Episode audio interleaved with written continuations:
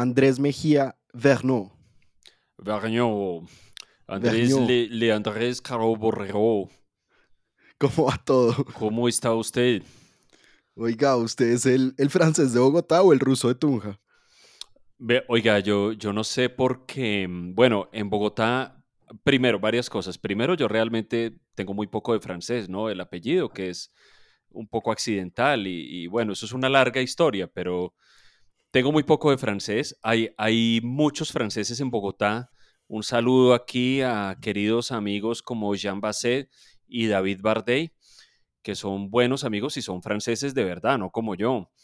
Y por otro lado, el ruso de Tunja, pues el ruso de Tunja es toda una sensación, es decir, y yo lo, yo lo entiendo, porque él cuenta que, que vino a Colombia, pasó por Tunja algún compromiso académico para quienes nos, oyen fuera de Colombia, Tunja es una ciudad en el altiplano central de Colombia que está más o menos a unos 2.700 metros de altura, es conocida por su clima frío, pero como a mí me gusta el frío, yo entiendo al señor ruso y yo también me habría quedado en Tunja si hubiera pasado por ahí. Es más, un día que pase por ahí, allá me les voy a quedar. Yo ya, yo ya tengo visto el lote que voy a comprar y dónde me voy a establecer.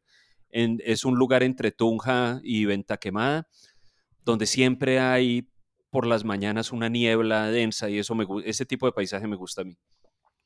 Bueno, a ver si se invita, ¿no? No le quepa la menor duda que allá lo invitaré.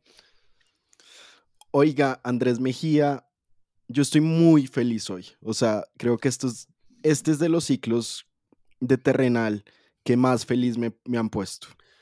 Yo tengo que, que contarle a nuestra audiencia que este ciclo al que le damos inicio hoy, es probablemente, Andrés, em, el único de los ciclos que está establecido y planeado casi desde el día que tuvimos esta idea, ¿no? Yo recuerdo que hablamos de... Desde este que Andrés Acevedo tuvo esta idea.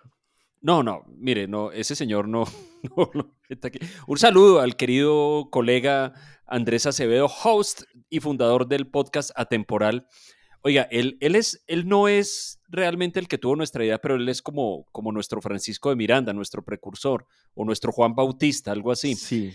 Pero lo que, lo que sí recuerdo yo, Andrés, es que desde la primera vez que conversamos, la idea de hacer este proyecto, de hacer este podcast, que algún día contaremos eso cómo fue, pero digamos evolucionó aquí y allá. Yo recuerdo que este tema estuvo desde el primer día, entonces entiendo su alegría, además porque sé la cercanía que el tema tiene a sus intereses y, a sus emociones. Pues mucho amor, o sea, yo, usted sabe que yo tengo una foto de, de, Hannah Arendt desde la universidad en la biblioteca, ahí la estoy viendo. Sí, sí, sí. Y para mí, para mí, ¿se acuerda que cuando escogimos los libros que nos habían cambiado la vida, yo dije, yo quiero escoger La condición humana. La condición humana, sí. Un libro de 1969 de Hannah Arendt. biblioteca, claro. Y como yo vi foto de Ronald Reagan, claro. Exactamente, como usted su foto de, Ronald, Reagan vestido de vaquero. Y de, y de Rothbard, Rothbard. Oiga, y, y, entonces, entonces usted, mm, usted está muy contento hoy. No, y yo, y yo quería escoger La condición humana, que es uno de los libros más importantes de mi vida y Hannah Arendt, sin duda la filósofa más importante de mi vida, pero dijimos, no escojamos la condición humana porque sabemos que vamos a hacer un ciclo de Arendt en noviembre. Y entonces por eso no escogí la condición humana, pero sin duda ese libro es uno de los libros más importantes de mi vida y ella una de las personas más impresionantes que ha vivido, yo creo, Andrés, y tenemos el gusto de dedicarnos tres episodios a la vida y a la obra de Hannah Arendt, la filósofa nacida en Alemania, nacionalizada estadounidense, eh, la teórica política y escritora que yo creo que es una de, uno, una de las, probablemente las mujeres más importantes que ha vivido, sin duda una de las filósofas más importantes que ha habido, contando hombres y contando mujeres, ¿no? Andrés, pues yo le voy a dar mi opinión. Mire, cuando, cuando yo empecé a hacer lecturas para preparar este, este episodio, como yo le había comentado a usted, yo no conozco el pensamiento de Hannah Arendt. Por supuesto que sé quién es ella, es decir, su fama es extraordinaria y conozco algunos episodios de su vida. Entonces empecé a leer material biográfico sobre ella y descripciones de su filosofía y recuerda que hace unas semanas yo le escribí a usted algo que no lo escribí al calor de la emoción, es algo que de verdad lo creo. Yo estoy seguro, Andrés, que está en el top 5 de las personas más inteligentes que ha vivido. Es decir, es un intelecto abrumador, precoz, y lo que más me impresiona a mí, lo que más me llamó la atención al hacer esa preparación, es que generalmente esos intelectos hiperprecoces, esos que hablan griego a los cinco años y hablan latín a los siete años y resuelven ecuaciones diferenciales a los ocho años, es decir, generalmente no, no suelen ser personas muy terrenales. Pero Hannah Arendt no solamente tenía ese tipo de intelecto muy precoz, muy agudo, muy desarrollado desde joven, lo mantuvo toda su vida, pero además fue siempre una persona muy terrenal es decir, una persona involucrada en los asuntos de su tiempo, de las varias épocas en las que vivió, de los espacios geográficos en los que vivió y aplicando toda esa capacidad de pensamiento al análisis de esos temas. De modo que yo no tengo duda que es probablemente una de las personas más inteligentes que ha vivido en la historia de la humanidad. Y creo que usted dio en el punto de, que, Arendt es muy terrenal, tan, tan terrenal es que eh, a la condición humana le quería poner amor mundi, eh, amor por el mundo, eh, que yo creo que describe muy bien lo que, lo que Arendt quería y lo que pensaba de la política y de la vida humana y de la pluralidad y de la diversidad y de la democracia y de la república. Y yo siento que eso hace que, que, que se conecte, siempre está conectada con el mundo. De hecho, ese concepto del que vamos a hablar en el siguiente episodio y ya les vamos a contar cómo vamos a dividir estos, estos episodios de la banalidad del mal, Arendt la explica en gran medida porque es una banalidad, porque es una, un sentimiento que no está arraigado en el mundo, que es e, eso es lo que lo hace banal, que no está arraigado ni en un sentimiento, digamos, profundo de maldad, pero tampoco está arraigado en las cosas del, del mundo, en las cosas prácticas.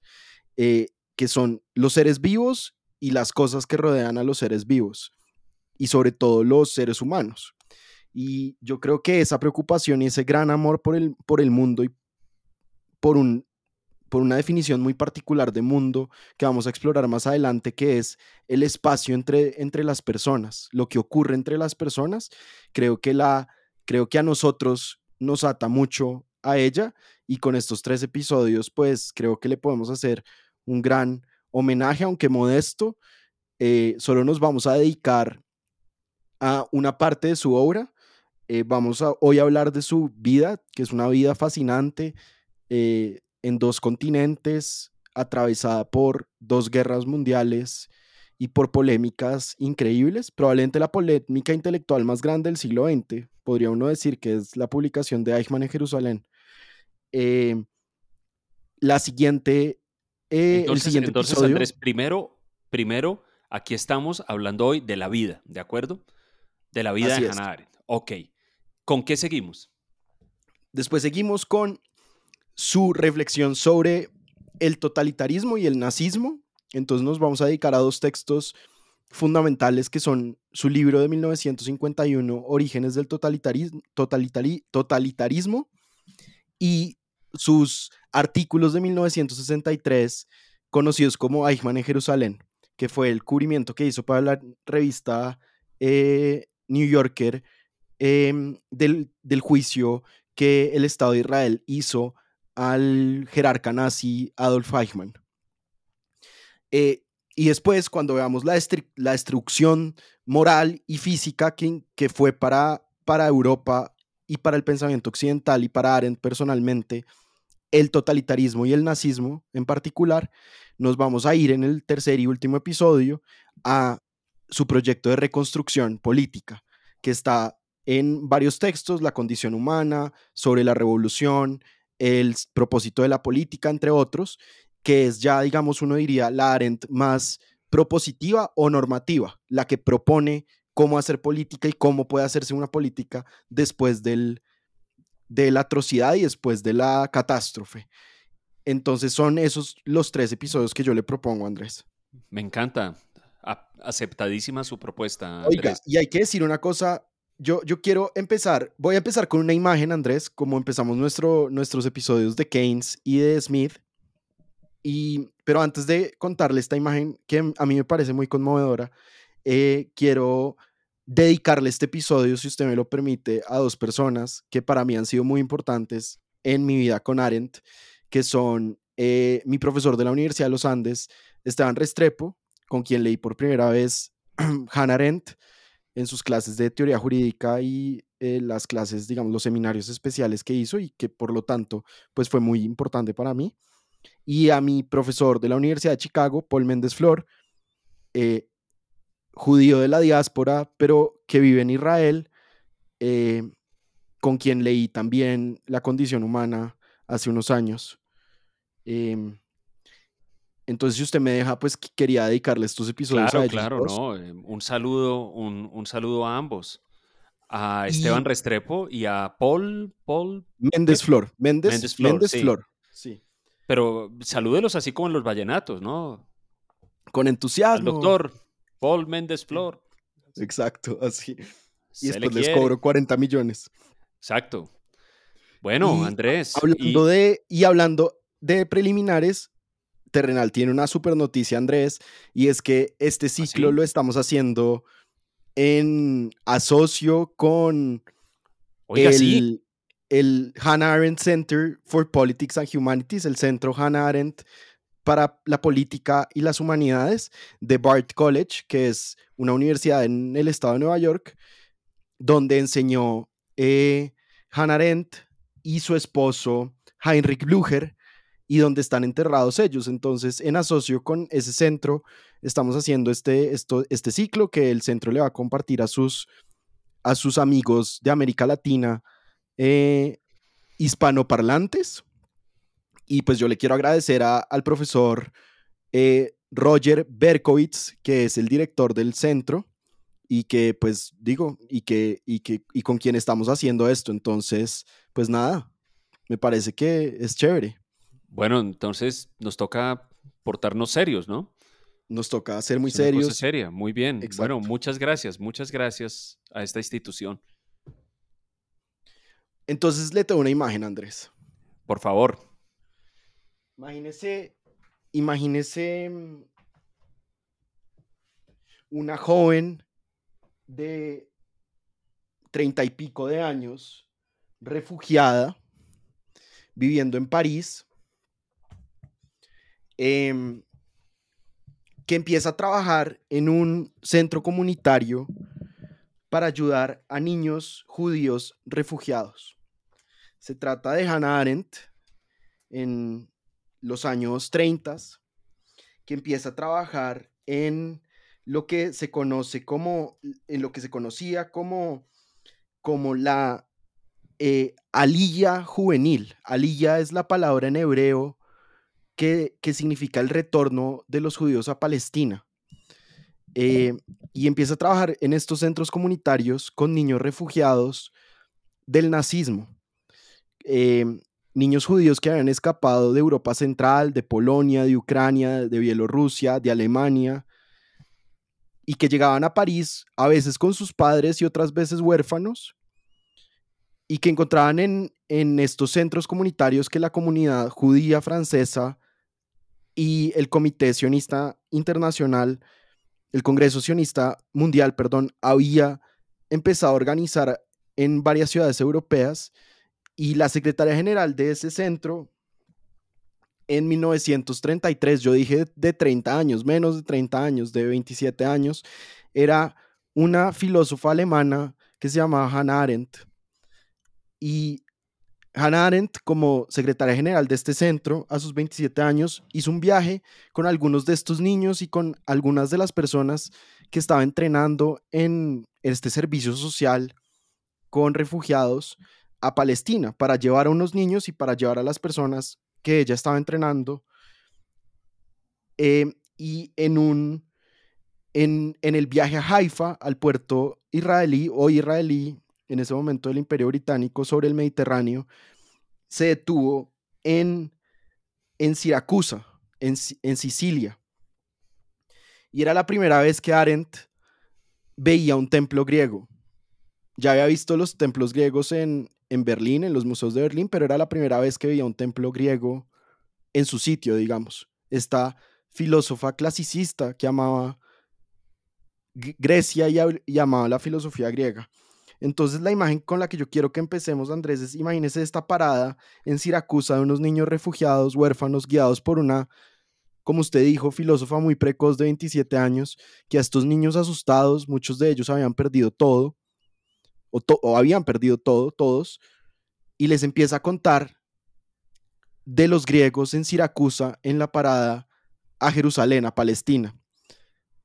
Me estoy imaginando, me estoy imaginando, estoy haciéndome la, película, ¿no? Es decir, en, la cubierta del barco, todos corriendo a ver el, eh, la, corriendo a ver eh, la llegada a Siracusa, el templo griego allí, y Hannah Arendt recostada sobre la baranda de, la, de allí de la cubierta del barco observando maravillada ese paisaje. Y probablemente hablándoles de Parménides. muy soleado.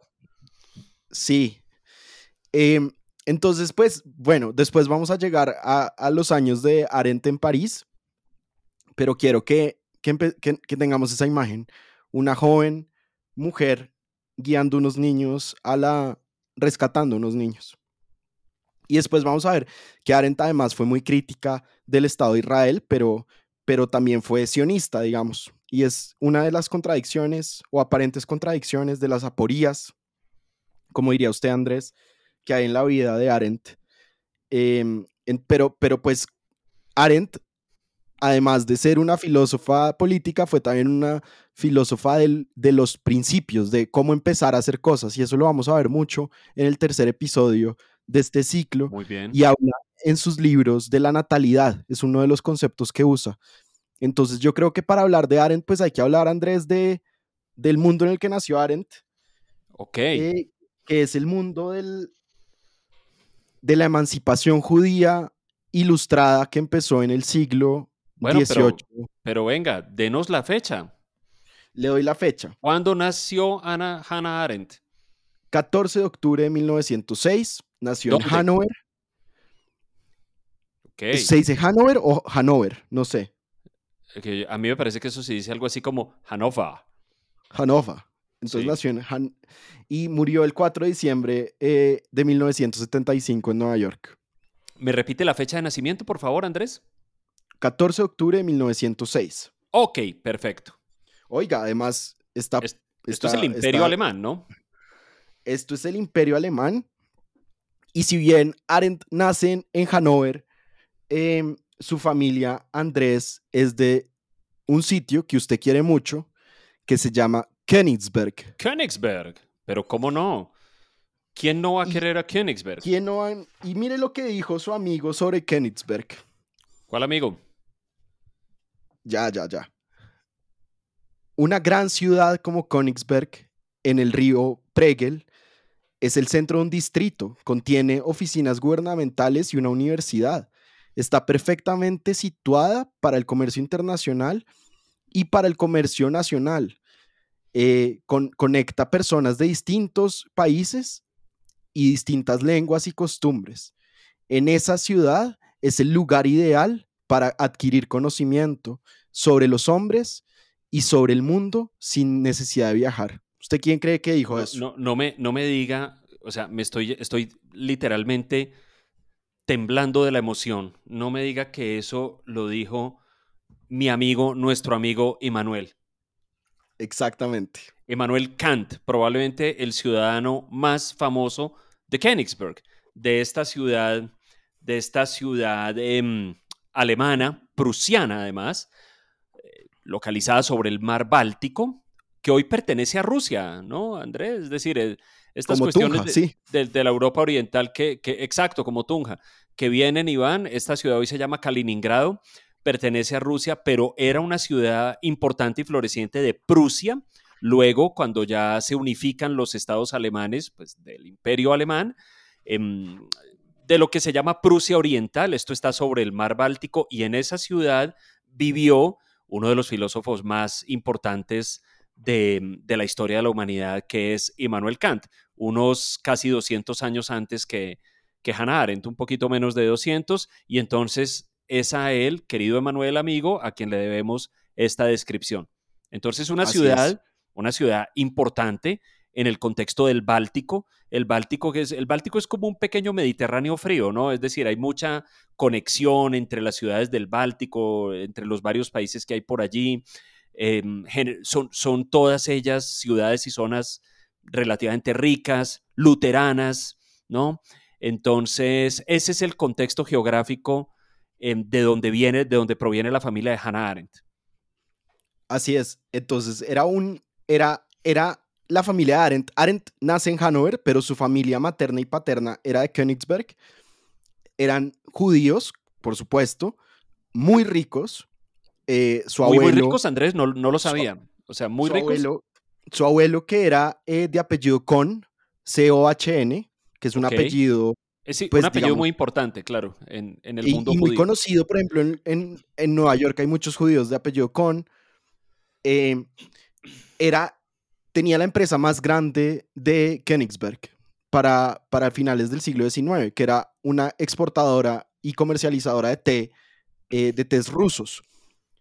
Toda esa fortuna se perdió con las inflaciones de la Primera Guerra Mundial y de la República de Weimar, y Arendt pasó, pues digamos, no fue una mujer pobre eh, particularmente, salvo cuando estuvo refugiada, pero esa riqueza eh, ancestral, Arendt no la, no la vivió, pero pues fue muy cercana a sus abuelos, tanto a su, abuelo Arendt como a sus abuelos Kohn, que eran una familia pues importante en, en el judaísmo en Königsberg, en Prusia.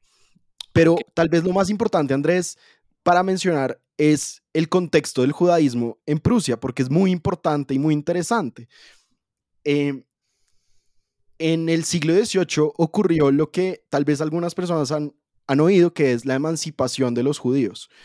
La Revolución Francesa y Napoleón le dieron ciudadanía plena a los judíos, claro, con las condiciones de la ciudadanía plena, es decir, a los judíos hombres, propietarios, etc. Pero antes, durante toda la Edad Media y el Renacimiento, los judíos no habían sido ciudadanos plenos de las naciones europeas.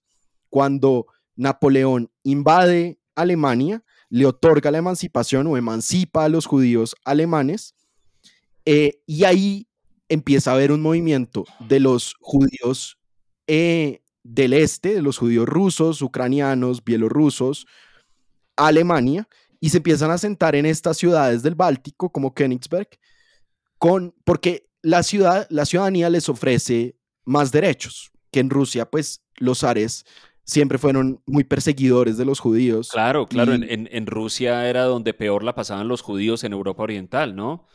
Exacto. Es decir, basta, basta... Hasta hoy, ¿no? Hasta la semana pasada.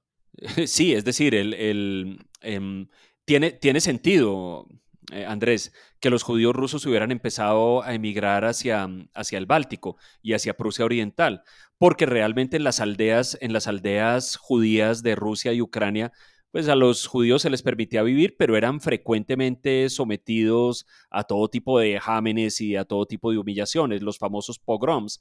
Creo que, creo que es en la novela, que es una novela maravillosa, Taras Bulba de Nikolai Gogol, si no estoy mal, la que describe la vida de los cosacos, y me parece que ahí es que se muestra como una, casi que un pasatiempo de los cosacos es ir a las aldeas judías a golpearlos y a quemarles las casas, etc.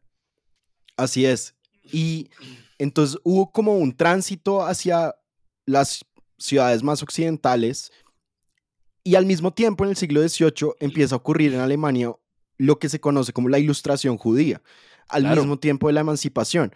Entonces esto es, eh, está centrado en una persona, gran amigo de, de Kant, que se llamaba Moisés Mendelssohn, el abuelo de Félix Mendelssohn, el compositor de música que escribió un libro que se llama Jerusalén, que Kant describió como un libro irreprochable.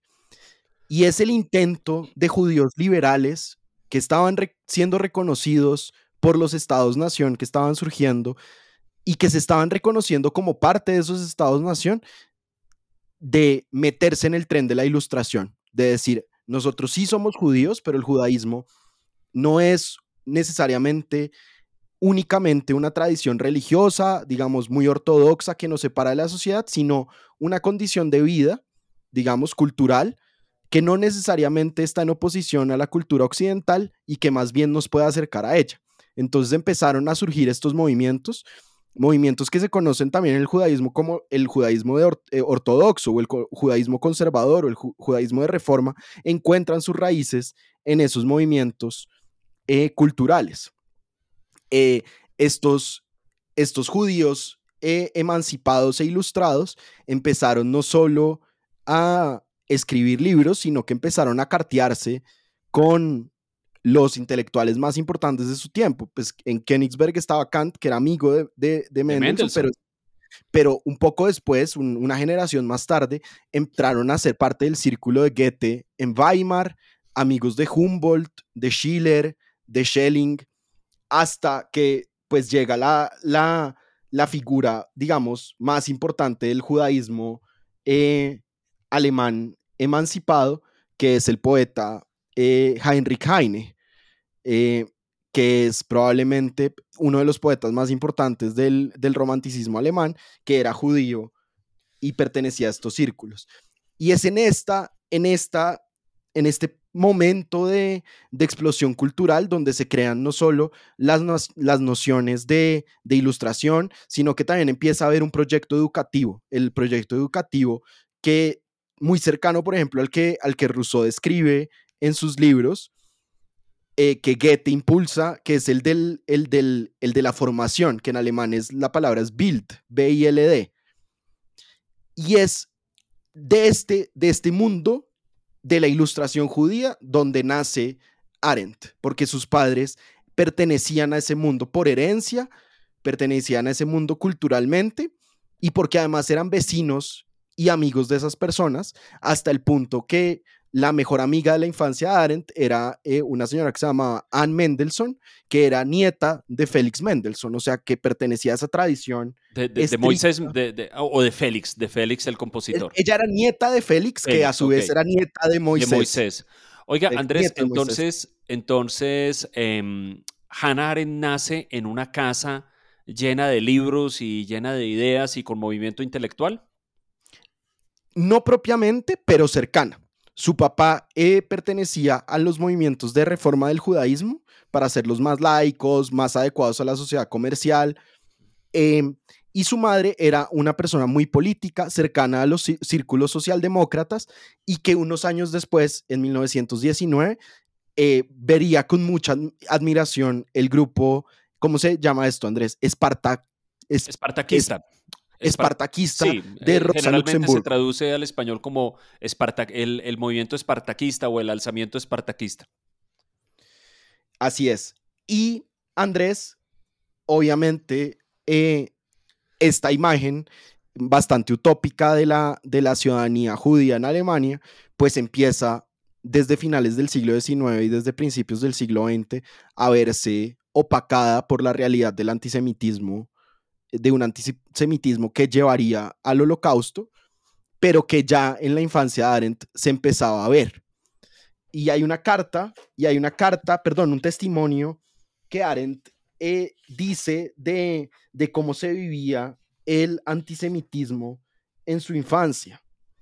Y habla mucho tanto del antisemitismo como de su madre, porque cuenta eh, en una entrevista que le hicieron en los años 60, cuenta eh, yo no tenía una comprensión de ser judía.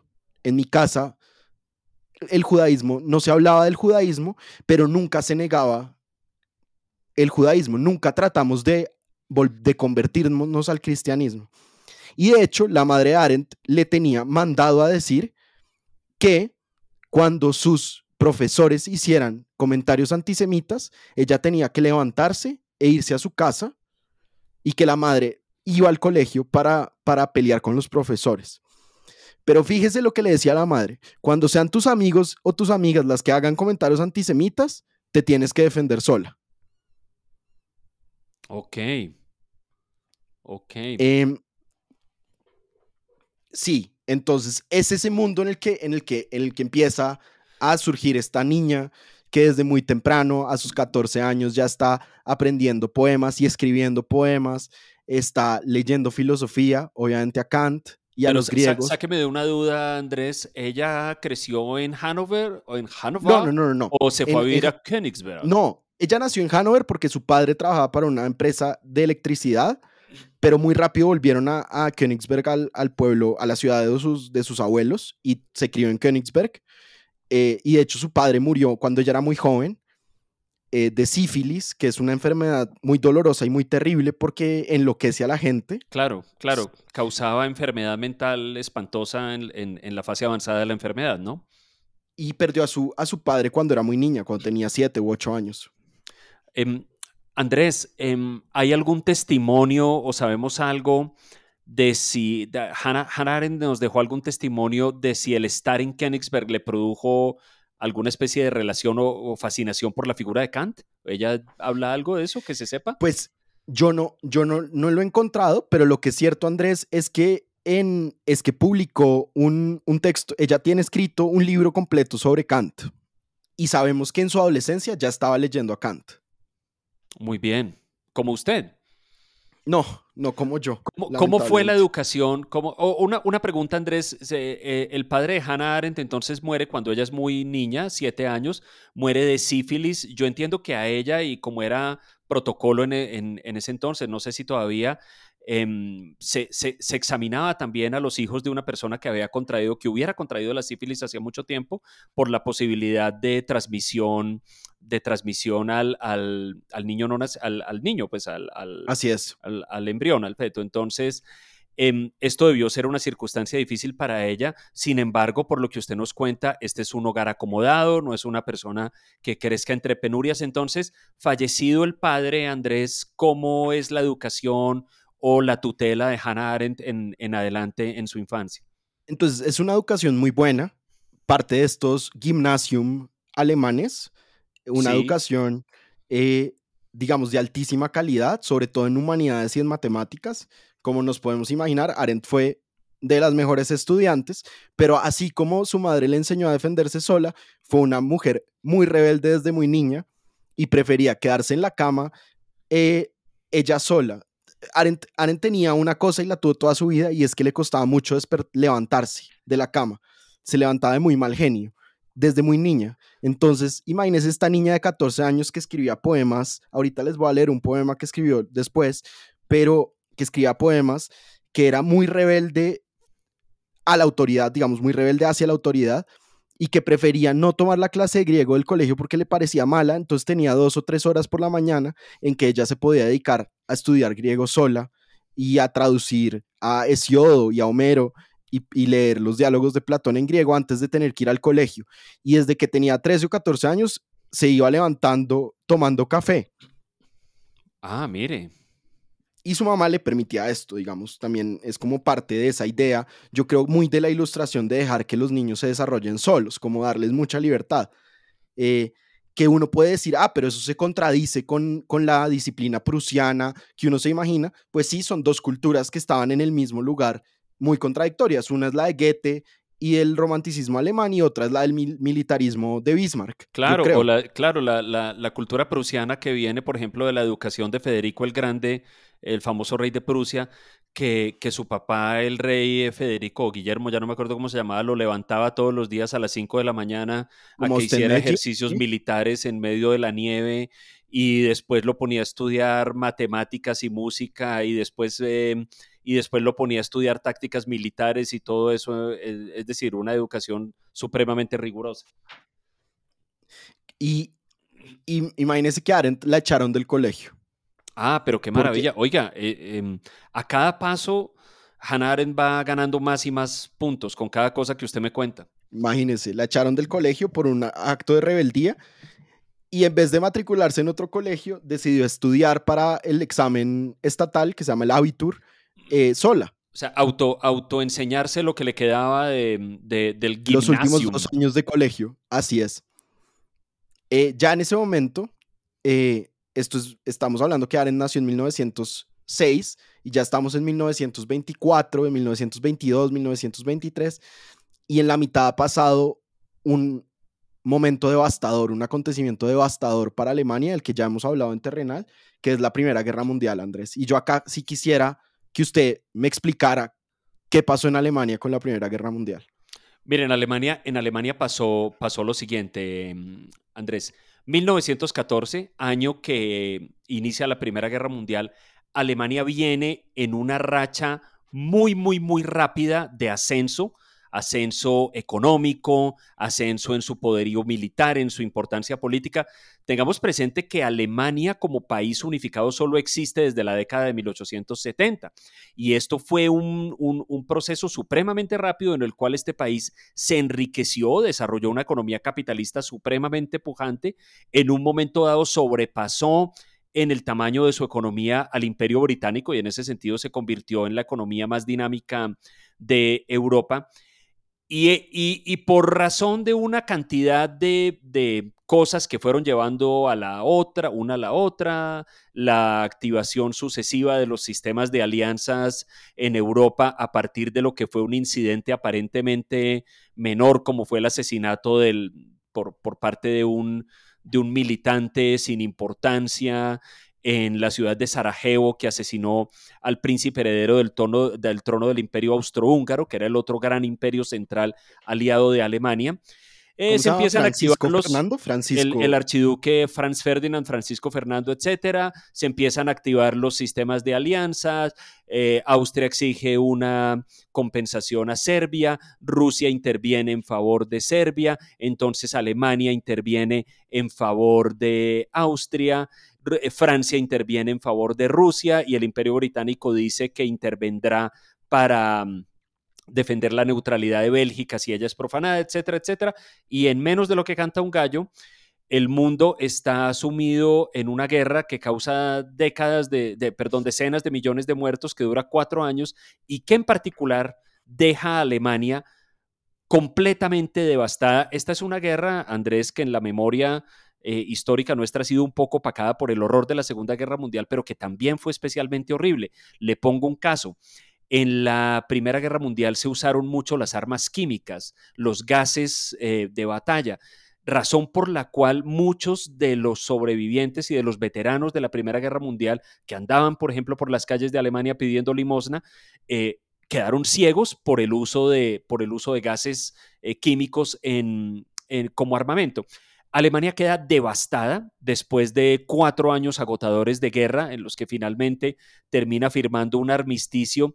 Y queda en Alemania, eh, Andrés, y yo creo que esto es un punto muy, muy importante para tener en cuenta para los desarrollos posteriores, en un sector importante de la población Alemania, de Alemania, perdón, queda rondando la idea de que Alemania no perdió la guerra realmente, sino que fue traicionada por unas élites, por unas élites influidas y corrompidas por las influencias de los grandes financistas judíos mundiales, digamos, esto era lo que se creía, porque en realidad, a diferencia de lo que ocurrió en la Segunda Guerra Mundial, la, el, balance de fuerzas o, los resultados de la, de la guerra en el terreno, en el campo de batalla, no, no, no tuvieron la misma, la misma circunstancia. Es decir, Alemania, por ejemplo, no fue ocupada por, por sus enemigos, sino que en un momento dado las, las fuerzas de Alemania y su aliada austrohúngara ya se agotaron.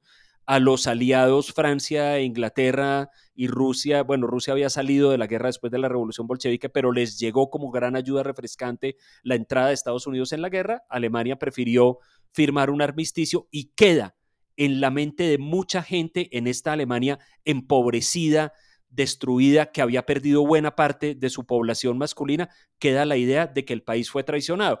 Esa es una idea a la que no ayuda, por ejemplo, el discurso de uno de los primeros, de uno de los primeros líderes de la República de Weimar, que es el sistema político que sigue al colapso del Imperio Alemán, eh, que si no estoy mal fue Friedrich Ebert, que ah, en un discurso entre las tropas dijo algo así como ustedes, soldados, que no fueron derrotados en la batalla, bla, bla, bla. pero ¿cómo así que no fueron derrotados en la batalla? Entonces, ¿dónde? En los escritorios, en los escritorios de las conspiraciones de las élites internacionales, fundamentalmente judías. Esa idea queda circulando por ahí. Que, que está apoyada en un antisemitismo propio que empieza a surgir claro, que, que viene en el nacionalismo europeo. Y Em, Entonces es en este contexto en el que los Arendt, los Kohn realmente pierden su fortuna porque inmediatamente hay una, después de la guerra, hay una revolución en Alemania, una revolución política que tumba eh, las instituciones anteriores, que eran una monarquía, y se funda una república, Andrés, socialista, ¿no? Que es Sí, la, sí. o sea, Una, una república muy de avanzada, digamos, muy progresista. Eh, Oye, no- ¿quién era esta Rosa Luxemburgo? Mire, Rosa Luxemburgo era una, una líder del comunismo alemán precisamente en esta época. Muy, muy importante, una líder supremamente influyente del comunismo alemán. Recordemos que en esta época el comunismo es todavía un ideal de gran, gran, gran utopía y gran esperanza para quienes, para quienes lo profesan. La revolución bolchevique acaba de ocurrir apenas hace un año, un poco menos de un año, 1917, en la Unión Soviética. Entonces los comunistas de Europa, que son sobre todo gente joven, idealista, lle- llena de ideales utópicos de un nuevo mundo de fraternidad y hermandad, eh, están supremamente entusiasmados por lo que parece ser el avance de sus ideas. Y en Alemania, en el caos que sigue a la caída del imperio alemán, porque como hemos dicho, se instauró una república, pero, pero el país estaba supremamente debilitado, o sea, su fuerza militar estaba completamente destruida. Hay, hay un punto que, que, quisiera recordar, es que buena parte de su población masculina joven había muerto en los campos de batalla, es decir, no había un, un orden eh, social y político, es decir, había un, un contexto de muchísima fragilidad.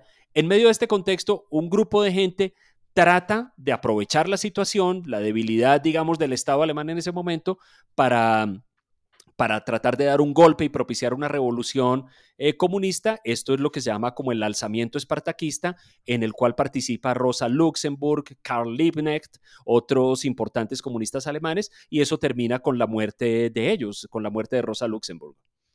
Uno de los sobrevivientes de eso es Heinrich Blücher, que va a ser el segundo esposo de Arendt y el amor de su vida. Ah, mire. No sé si el amor de su vida. Tal, yo creo que sí. Por lo menos el segundo amor de su vida. Y esto nos lleva de una a los años de la, de la Universidad de Arendt. Porque Hannah Arendt empieza a estudiar en la Universidad de, de Marburgo. Malburgo. ¿Malburgo o Marburgo, Andrés? Mar, Mar- Marburgo. Marburgo. Y empieza a estudiar teología. Ya en el colegio había leído a Kierkegaard y a San Agustín, pero descubre a un joven profesor de filosofía que se llama Martin Heidegger. Oh. Y yo le quiero leer la primera carta que Martin Heidegger le manda a Hannah. No, no sé si la primera, la primera que nosotros tenemos. El 10 de noviembre de 1925. O sea, Hannah Arendt tenía 19 años. Querida señorita Arendt, aún debo ir a verla esta noche y hablarle al corazón. Todo debe ser llano y claro y puro entre nosotros. Solo entonces seremos dignos de encontrarnos. El hecho de que usted llegara a ser alumna mía y yo su maestro es solo el origen de aquello que nos ocurrió. Nunca podré poseerla, pero usted pertenecerá a partir de ahora a mi vida y ésta deberá crecer por usted. Nunca sabemos en qué podemos convertirnos para los otros a través de nuestro ser, sin embargo, una reflexión bien puede aclarar hasta qué punto surtimos un efecto destructivo e e inhibitorio. El camino que seguirá su joven vida está oculto. Inclinémonos ante él y mi, fe- y mi fidelidad a usted solo deberá ayudarle a mantenerse fiel a sí misma. Empieza una gran historia de amor, Andrés. Así ve, si ve que los filósofos también podemos amar. para que vea, sí. Y empieza esta gran historia de amor con, pues, uno de los tres o cuatro filósofos más importantes del siglo XX, ¿o no, Andrés?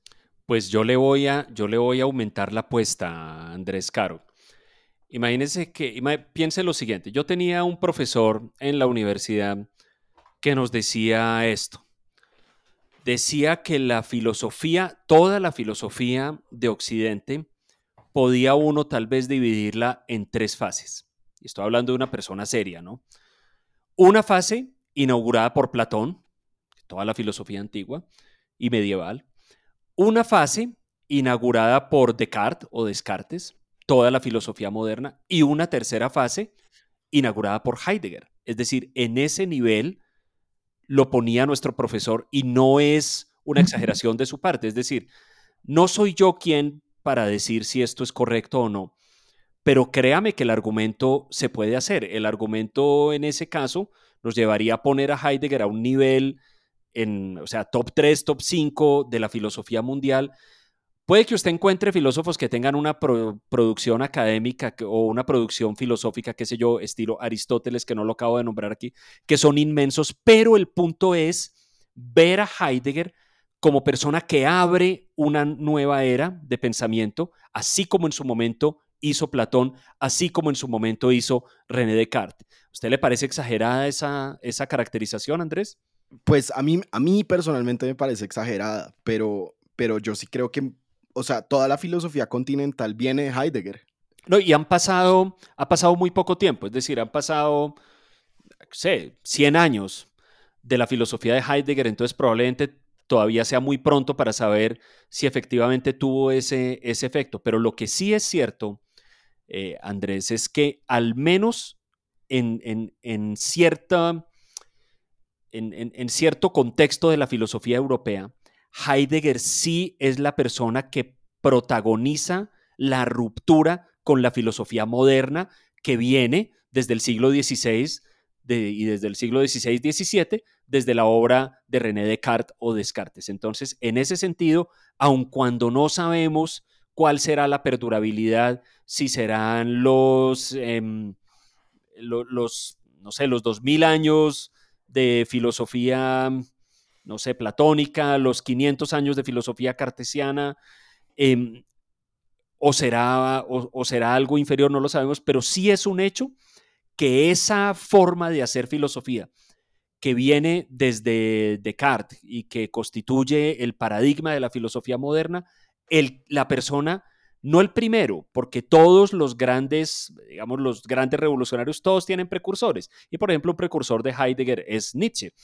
Em, pero la persona que efectivamente sistematiza esa ruptura y en ese sentido daría origen a una nueva época es Heidegger.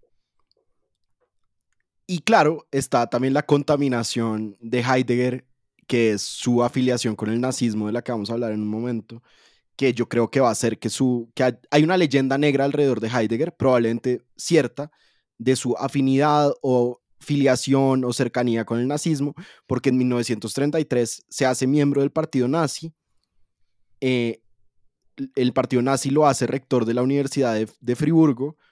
Eh, la rectoría dura un año y, Heidegger nunca, digamos, nunca denunció públicamente al partido nazi, entonces después de encontrar unos cuadernos. ya, ya, hablaremos de eso, porque digamos estamos 10 años antes, pero es mucho más que no haberlo denunciado. O sea, este es un señor que hizo tour de viajes por toda Alemania eh, predicando el mensaje del partido nazi. Y, mm, en fin, es, es una leyenda negra, pero con bastante asidero en la realidad. Sí, no es, digamos, me equivoqué al decir que era una leyenda negra. Lo que hay es un, una realidad negra, que es el nazismo de Heidegger. Pero en 1923, eh, perdón, en 1924, cuando Arendt conoce a Heidegger, pues Heidegger es la joven estrella de la filosofía en Alemania. Es un fenómeno, digámoslo así, es como, como el Andrés Mejía de Alemania, para que algo, algo, sí, algo aproximado, claro. Entonces, ¿esto, esto qué eh, año es, Andrés? 1924. Ah, que llega, interesante. Llega a, a, a, Malburgo. la, la, obra, la obra fundamental de Heidegger, que se llama Ser y Tiempo, se publica apenas unos años después, 1927. Y, este, y Ser y Tiempo ya lleva a Heidegger a, los primeros lugares del escenario filosófico mundial. Es decir, fíjese que, estamos hablando de cosas serias. Y fíjese que entonces, mientras que Arendt fue alumna y amante de Heidegger, Heidegger estaba escribiendo Ser y Tiempo. Y en los años 50, cuando Arendt reconecta con Heidegger, Heidegger en eso, para ese momento va a estar excluido de la educación en Alemania por los procesos de, de, nazificación. Eh, Heidegger, Arendt va a, a Heidelberg, le manda un mensajito desde el hotel y Heidegger llega unos unos minutos después. Y parece que hay como un momento en el que Heidegger se quiebra en esa conversación y le dice a Arendt no solo que ella fue el gran amor de su vida, sino que los años en que estuvieron juntos fueron, o sea, el hecho de haber estado con ella en los años 20 fue lo que produjo su pensamiento. O sea, de alguna manera esa relación entre un, joven profesor de unos 30, 30 y pico de años con una joven de 19 fue en esa conversación y en esos diálogos y en ese sentimiento un catalizador para que, eh, para, perdón, para que Heidegger escribiera y publicara en 1927 eh, Ser y Tiempo. Oye, Andrés, un chisme. Em, ¿Es cierto o me estoy inventando yo que Heidegger estaba casado y tenía familia cuando Heidegger estaba casado, tenía su relación con Hannah con una señora que se llamaba eh, Elfriede, Frau Heidegger, que no solo estaba casada con Heidegger, claro, sino que además era una antisemita completa. Oiga, pero... Entonces imagínese cuando llegan los chismes de que su esposo está de novio. De, una estudiante... De una estudiante de, judía. una estudiante judía. Oh, Dios. Imagínese eso. Entonces los años de, de, de Arendt en Malburgo son los años de su relación con Heidegger, años de cartas, de, de Heidegger visitándola en su, en su buhardilla, de Heidegger hablando en clase, escribiendo ese libro. Eh, y es una, parece ser que es una relación muy tormentosa. Muy apasionada, eh, ¿no? O sea, muy apasionada. Supremamente apasionada, claro. Y, o sea, más allá del chisme y de la historia de amor entre ellos dos, pues sí es muy diciente que probablemente la teórica política más importante del siglo XX haya estado, haya sido estudiante y amante de, de uno de los filósofos más importantes. Y hay mucho de Heidegger en la obra de Arendt, aunque Arendt siempre tuvo, sobre todo después de los años 30, mucha distancia intelectual con Heidegger, pero, pero siempre tuvo una foto de Heidegger en su escritorio, en Nueva York, en París, en, en, en Barth, en Princeton, donde vivió, tuvo su, su escritorio con una foto de, de Heidegger. Bueno, mire que testimonio, testimonio de la importancia que tuvo en su vida porque el episodio de Heidegger con los nazis fue bastante importante y bastante sonoro y uno pensaría que una persona judía después de ese episodio no quiere saber nada de, de Heidegger, ¿no? Así es, y también es la capacidad, me imagino, de Aren de perdonar o de pronto de justificar eh, a Heidegger como un intelectual que se perdió durante unos años, como Platón con el tirano de Siracusa, pero, pero siempre estuvo ahí y siempre estuvo el nazismo de Heidegger al mismo tiempo de esta figura eh, romántica e intelectual en el escritorio de Arendt.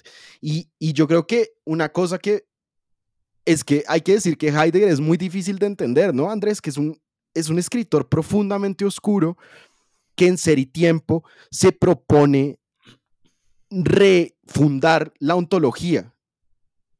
Usted, usted más o menos entiende el proyecto de Ser y Tiempo, porque yo sé que empieza con esta cita, eh, que es una cita preciosa del sofista de Platón, que dice, tú claramente has sabido por un largo tiempo lo que quieres decir cuando usas la palabra ser, pero nosotros, que alguna vez estuvimos seguros, ahora estamos perplejos. Y de alguna manera todo el libro es sobre la palabra ser y sobre qué significa ser, qué significa el ser. Oiga, Andrés, mire, em, naturalmente, mire, yo no sé usted por qué me tiene tanta confianza y no sé cómo voy a hacer para no defraudarlo, pero no, Andrés, yo no, yo nunca fui eh, durante mis años universitarios estudioso de Heidegger por ninguna razón en particular diferente a que me interesaban otros temas. Y mire, le cuento mi impresión, primero una impresión superficial sobre, sobre la obra de Heidegger. La obra de Heidegger tiene la siguiente característica.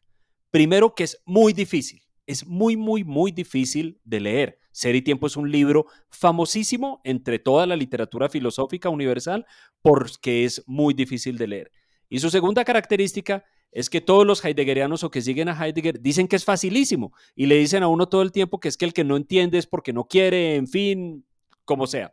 En todo caso, eh, Andrés, es cierto que alrededor del concepto, usted mencionó la palabra ontología. Ontología es el nombre de raíz griega que se usa en la filosofía para Em, para denotar la teoría de lo que existe o de lo que es existir o de lo que significa existir, es decir, de lo que significa ser, y eso tiene una larguísima tradición, por supuesto, desde la Grecia antigua.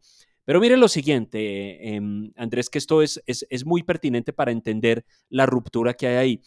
Pensemos en, en Descartes, en Descartes, que lo mencioné como el filósofo que había inaugurado la era anterior de la cual em, Heidegger decretaría. La era que Heidegger cierra, digamos. La, era, exacto, que llega a su fin con Heidegger.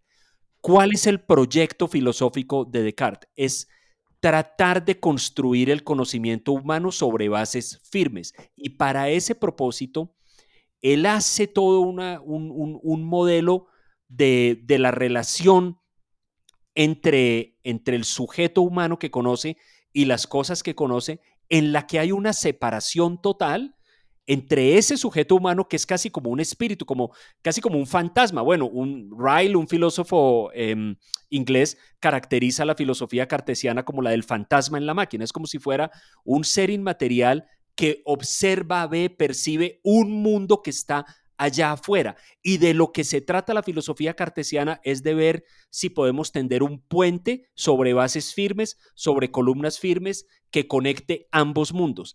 La filosofía de Heidegger el, proyecto filosófico de ser y tiempo, eh, Andrés, consiste en destruir ese, esa, esa construcción de ese modelo, esa, esa manera de ver las cosas en, las cual, en la cual ese ser que conoce está separado del mundo que conoce. No tiene sentido, en, ya en el, en el contexto de ser y tiempo, esa separación porque existir y particularmente lo que significa existir para, en, la dimensión humana, significa estar en ese mundo. No ser externo a ese mundo y estarlo observando. No ser externo a ese mundo y preguntarme cuál es el fundamento de mis impresiones o de mis construcciones teóricas sobre ese mundo y si ellas sí son firmes. No, es que yo estoy en ese mundo, soy parte de ese mundo y el existir solo tiene sentido sí se considera como algo que hace parte de ese mundo y del tiempo que es parte del acontecer de ese mundo. Entonces, es una ruptura total con un esquema, insisto, en el que al ser humano se le ve como una especie de, de fantasma, de espíritu que percibe, ve cosas, piensa cosas eh, con respecto al mundo y un mundo que está por allá afuera. No, eso no tiene sentido en la filosofía de Heidegger y ahí está la ruptura con la filosofía moderna anterior, porque eh, eh, no tiene sentido en la filosofía de Heidegger esa separación y existir significa existir en el mundo. Y solo tiene sentido así. Y, nada de lo que acabo de decir tiene sentido. No, no. Y todos los heideggerianos nos van a contestar en Twitter. No, no, pero no le quepa la menor duda que todos van a decir que, que, está equivocada esta caracterización y probablemente pues lo está, yo no sé, pero ahí están. Sí, una, una, sugestiva variedad de recursos online. Llegaron a la mitad de ser y tiempo, pueden llegar a la mitad de terrenal. O sea, eso sí, sin problema. Oiga, sí, claro. Exacto. ¿Será que nosotros estamos inaugurando la nueva era? Bueno, vamos. No, no, no, no, no. Eh, no. Oiga, un saludo para Indalecio García, gran amigo y, y, que sufre mucho con los textos de Heidegger. Saludos a Indalecio. Oiga, y entonces, siguiendo una tradición muy propia de la Academia Alemania. Arendt, después de estudiar, digámoslo, su pregrado en Marburgo con, con Heidegger, empieza a viajar por universidades alemanas. También hay como una decisión de que no puede escribir su tesis de doctorado con Heidegger porque ya es demasiado, demasiado cercano esa relación amorosa como para que Heidegger ahora le, dirija su, su, disertación. Y y en la palabra, o sea, el director de doctorado en alemán se llama eh, como padre de doctorado. No, Entonces hay, hay una relación de paternidad muy rara ahí y parece que decidieron por mutuo acuerdo terminar su relación amorosa, pero Heidegger la manda a estudiar con su maestro, que es un señor que se llama Edmund Husserl. Muy importante, ¿no? Que es el papá de lo que se conoce como la fenomenología. Fenomenología. Eh, y, y Arendt estudia seis meses con Husserl y después se mueve a la Universidad de Heidelberg. Heidegger es distinto a Heidelberg. Heidegger es el nombre, Heidelberg es la ciudad. Y Arendt se va a Heidelberg a estudiar con su otro padre intelectual. Y ella lo dice así.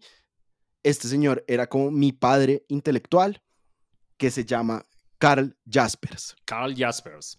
Exactamente. O sea, En cinco años, Arendt estudió con Heidegger, con Husserl y escribió su doctorado sobre San Agustín y el concepto del amor en San Agustín con Karl Jaspers, que fue su gran mentor toda la vida. Arendt se refería a él, y, yo tomando refería con usted en Tropicalia. sí, exacto. Eh, o usted conmigo. digamos, más bien, corromper la juventud. Y, Jaspers, un buen hombre. Traer dioses falsos. Muy buen hombre. Eh, Jaspers estaba casado con una judía y durante todo el nazismo estuvo relegado, no publicó nada, lo echaron de la universidad y Arendt le dijo una cosa muy Pero bonita. Casi se lo llevan para un campo de concentración, además. Al final de la guerra se salvó por un mes de que, de que lo mataran con su esposa. Y mire lo que dijo Jasper, eh, lo que dijo Arendt sobre Jaspers al final de la guerra. Fuiste como Noé que, sobrevivió el diluvio del nazismo sin permitirse ninguna contemplación y sin amoldarse al régimen.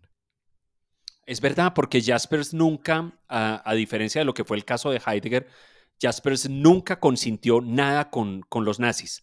Em, no solamente por el hecho de que su esposa era judía, sino porque su integridad intelectual no se lo permitía. Oiga, Jaspers es un filósofo un poco desaparecido, me parece, del panorama de, los intereses contemporáneos, pero en su época era muy importante, muy influyente, médico psiquiatra, ¿sabe? Y muchas de sus reflexiones tienen que ver con la, con la psiquiatría. ¿Sabe que yo creo que habría que volverlo a leer? Creo que no solamente era un buen hombre, era un pensador interesante, penetrante, en, también existencialista, ¿no? Eh, fundador de, no sé si fundador, o por lo menos pertenece a una vertiente del, del existencialismo mm, un poco más vinculada con los intereses y con las circunstancias propiamente humanas que la de Heidegger, que como decía usted ahora es más abstracta.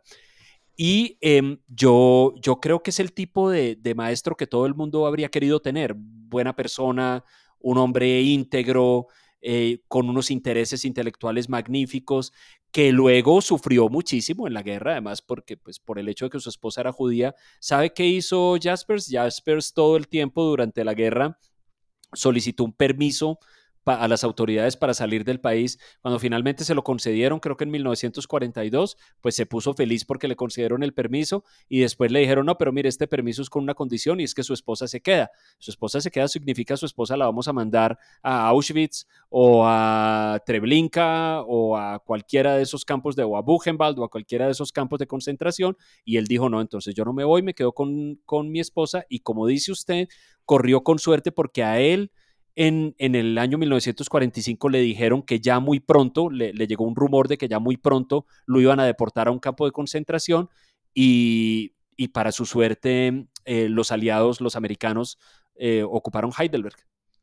Y cuando ocuparon Heidelberg, eh, Jaspers estaba en lo que, lo que se llamaba como la lista blanca, que era la lista de las personas que podían reconstruir Alemania, y ahí Jaspers ya viviendo en Suiza, porque se exilió después de la guerra, después de la guerra se exilió en Suiza, no antes, empieza a ser como, como un padre intelectual para Alemania, para el proyecto de la, de la Alemania federal, de la nueva para un proyecto liberal.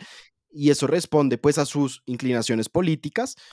Eh, Jaspers había sido eh, alumno de Max Weber, el gran pensador liberal alemán, eh, pero también, y esto es muy interesante, eh, lo dice en el artículo de Jaspers de la Enciclopedia de Stanford de Filosofía, por Arendt, porque Arendt se volvió, ya no era su discípula, sino su profesora, su maestra, y empezó a ser como una especie de republicano en el sentido de Arendt, y a empezar a hablar de las ideas republicanas en Alemania. Entonces es como todo el tránsito, pero siempre manteniendo esa relación paternal, con, con, con Arendt, en, en, la entrevista de los 60, Arendt dice, no quiero decir que era mi padre, pero tengo que decir que si yo he pensado es porque Jaspers me enseñó a pensar, que es, que es muy bonito. Eh, y, y, la enseñó a pensar también, yo creo, de una manera muy terrenal y muy basada en el mundo, porque Jaspers nunca abandonó su responsabilidad moral, cosa que se hizo Heidegger. Que Heidegger se entregó a la, pues a la, al, al, al proyecto nazi. Claro, claro, y de manera muy entusiasta además. No, no es uno de esos casos, fíjese que hay varios casos de, gente de esa época en los que las circunstancias le muestran a uno que era evidente que no tenían alternativa. Entonces, por ejemplo, gente que tuvo que militar en la juventud hitleriana, pero pues es que llega un, llega un momento en la, historia, en, la historia de Alemania en ese entonces que todos los jóvenes, eh, es prácticamente una obligación para los jóvenes estar en alguna de esas instituciones nazis, pero es que Heidegger lo asumió con entusiasmo, se vestía y, dio clases en la Universidad de Friburgo con la camisa parda del nazismo, hizo giras eh, de, conferencias por Alemania, por ejemplo, para defender la idea de que Alemania se tenía que salir de la Liga de Naciones. Em, tiene discursos en los que habla elogiosamente de Hitler. Entonces yo creo que eso no es un caso gris, es un caso bastante claro. Y el caso de Jaspers es el contrario, es el de una persona íntegra y valiente que se negó a cualquier concesión con ese régimen tan, tan, tan horrendo. Y de hecho, Jaspers, que era gran amigo de, Heidegger, y por eso Heidegger mandó a Arendt a trabajar con Jaspers, pues se peleó con Heidegger para siempre, digamos, rompieron.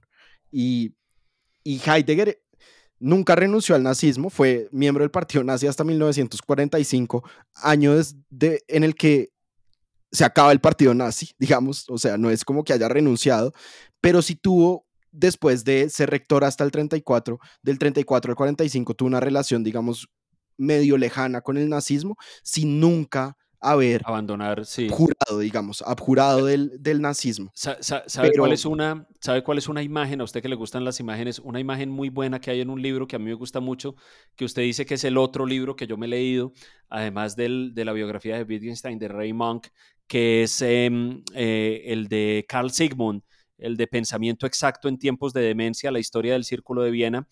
Y hay una parte de ese libro en la que Carl Sigmund empieza a describir las enormes penurias y, las, los las enormes dificultades que tenían que pasar algunos de estos científicos, profesores, académicos, artistas, para escapar de Alemania y para escapar de Austria en la época del nazismo. Algunos de ellos no corrieron con suerte y terminaron padeciendo los horrores. Y y después de esas narraciones dice Carl Sigmund algo así como, y mientras todo esto pasaba, Martin Heidegger daba clases en la Universidad de Friburgo con la camisa parda de los nazis puesta y diciendo que nuestra nueva realidad es el Führer. Así es. Y, ahí está, pues eso también es la otra cara de, Heidegger.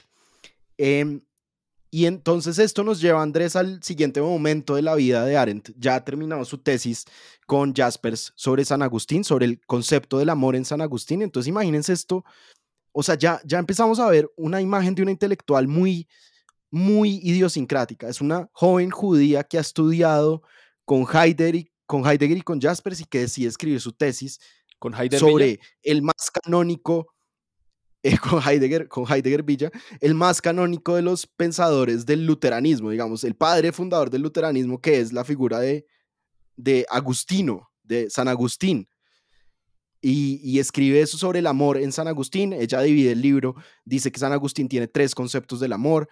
Uno es el amor del apetito, digamos, el amor erótico eh, o concupiscente. El otro es el amor al creador, que es el amor teológico y empieza a desarrollar un concepto que va a ser muy importante para nuestro tercer capítulo de este ciclo, que es el amor vecinal, el amor con el prójimo, que es el amor, dice Arendt, no solo, el eh, que es no solo es la amistad, sino es el amor político, es el amor que permite la política.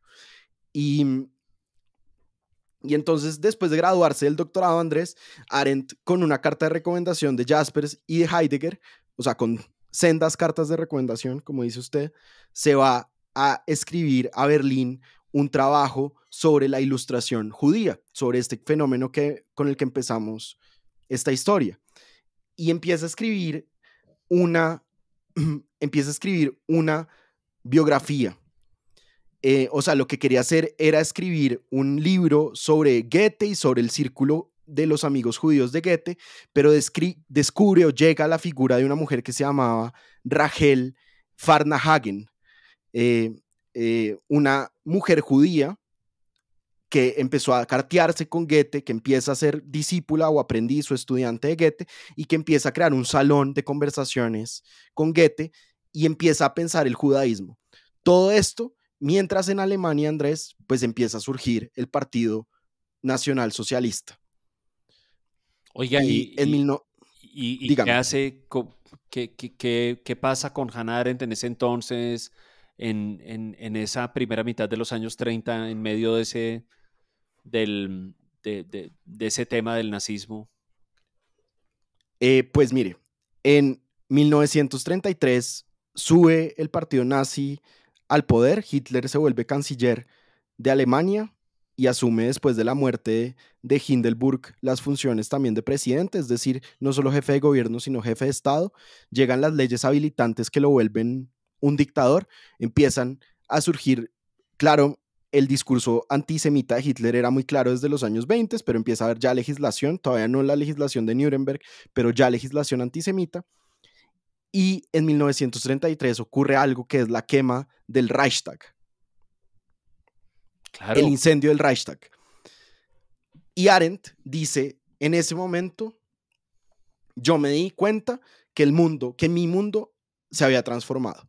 Porque con el discurso del Reichstag, el aparato de propaganda de, de, los nazis ya se vuelve mucho más totalitario, el, el, germen del totalitarismo empieza ahí, mucho más antisemita, empieza a culpar a los judíos, al, al sionismo internacional y al comunismo del incendio, y empieza la persecución eh, a los judíos. La, muy rápidamente después está la noche de los cuchillos largos, eh, la noche de los cristales rotos eventualmente, y Arendt, eh, en ese momento y en esos años en Berlín, encuentra a la tercera persona que va a ser influyente en su pensamiento, que se llamaba Kurt Blomfeld. Ok, ¿y em, qué sabemos de él, Andrés?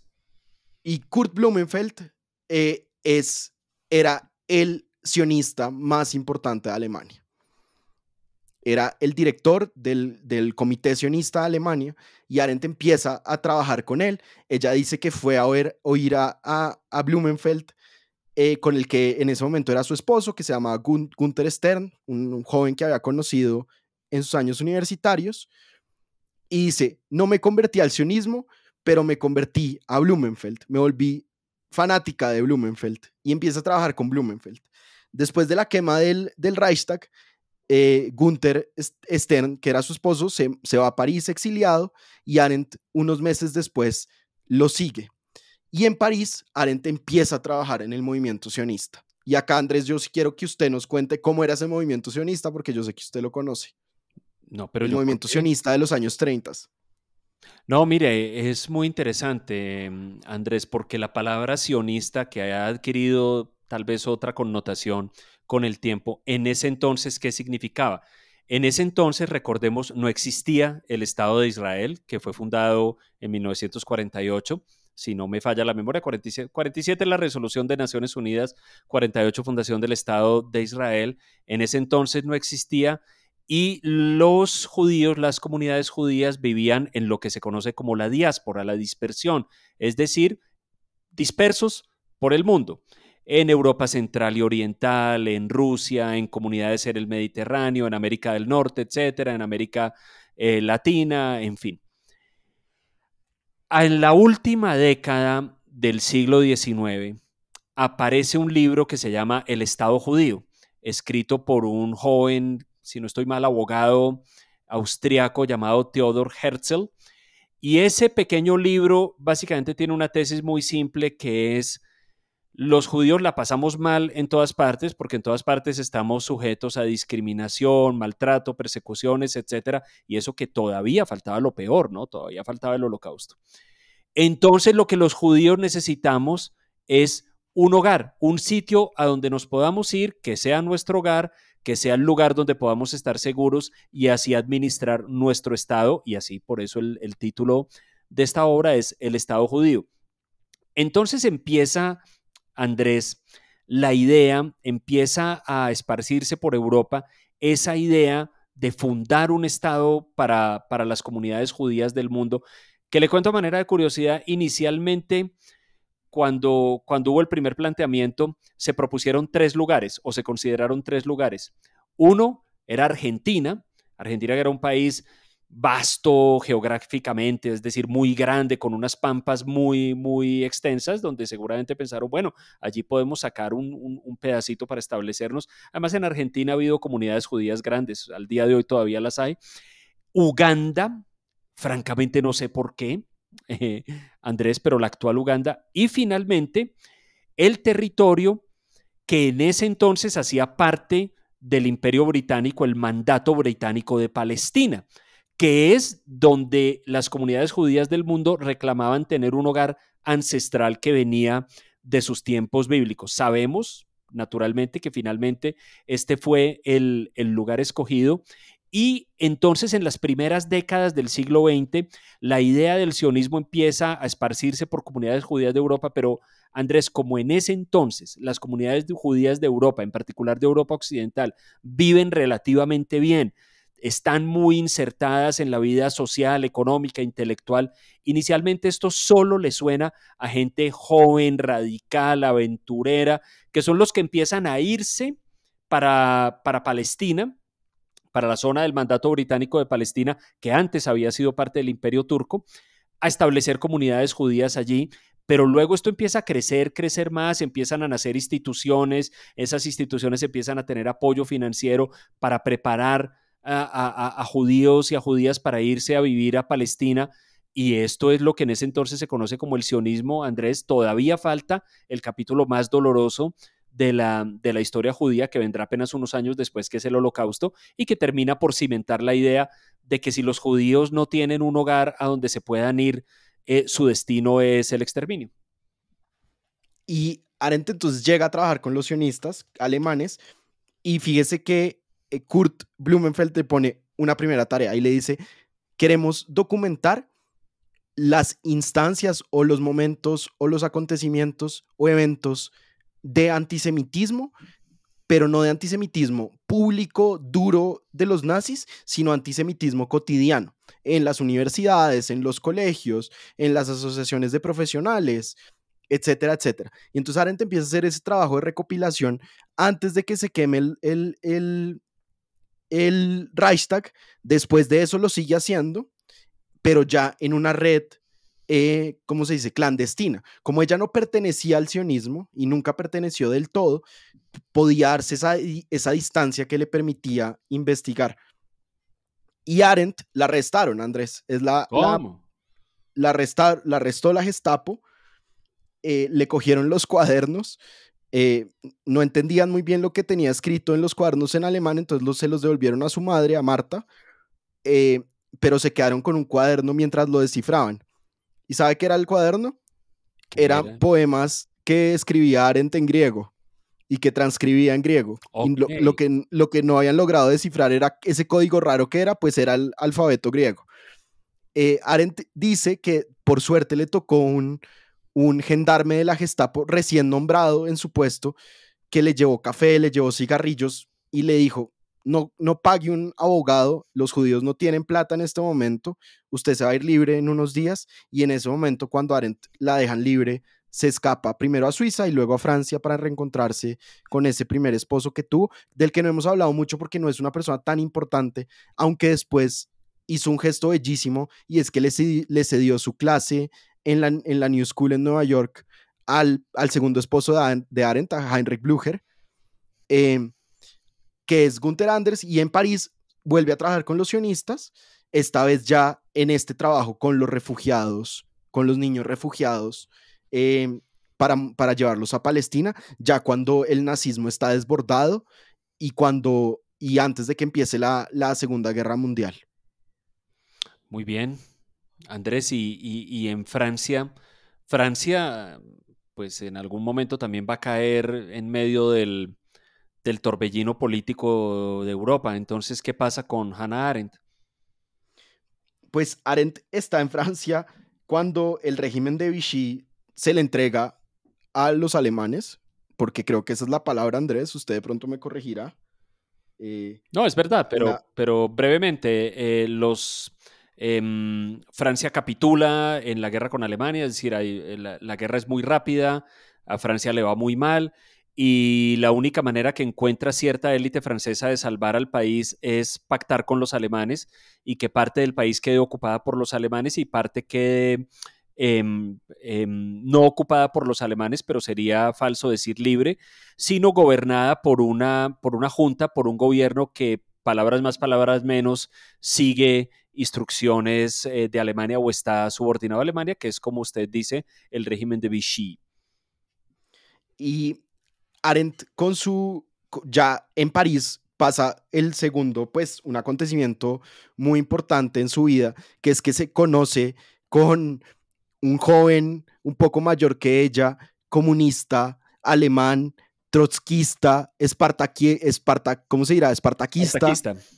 Espartaquista que se llama Heinrich Blücher, un tipo simpatiquísimo que no había estudiado, pero que adoraba la filosofía, amaba la poesía y es su gran amor. Lo conoce en 1936, se enamoran perdidamente y, la, y él, ella lo acompañará él hasta su muerte en 1970. Oiga, qué eh, bien. Y con Blucher, que después va a ser eh, profesor en la New School en Nueva York y profesor en Bard College, donde está el centro que, con el que estamos haciendo este ciclo. Eh, Arendt se muda al sur de Francia. El sur de Francia todavía no había, eh, en la, eh, después de la invasión alemana a Francia, se mueven al sur, están en un momento en un campo de refugiados, se pierden durante unas semanas y se reencuentran en la calle. Andrés, imagínese esto, usted no sabe de su pareja, casualmente en la calle, en un pueblo que se llama Montauban o Montalbán, digamos, en hispanizado, y empiezan a hacerse amigos de los refugiados alemanes en Francia. Tal vez el más famoso de ellos es un joven berlinés, también comunista, que se llama Walter Benjamin. Oh, Walter Benjamin.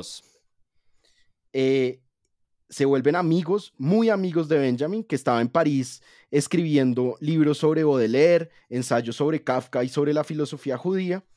Tan amigos son, Andrés, que la última vez que se ven en Marsella, ya cuando Arendt y Blücher tienen las visas para ir a Estados Unidos, Benjamin les dice, Benjamin está tratando de conseguir una visa, por allá en Nueva York están sus amigos de la escuela de Frankfurt, Adorno y esta gente con, la que Arendt nunca se la llevó bien, y les dice, yo no sé si yo voy a poder pasar el Atlántico, por favor llévese esto. Y esto es un manuscrito, varios manuscritos de ensayos de Benjamin, entre ellos tal vez su ensayo más conocido que se llama eh, las tesis de la filosofía de la historia.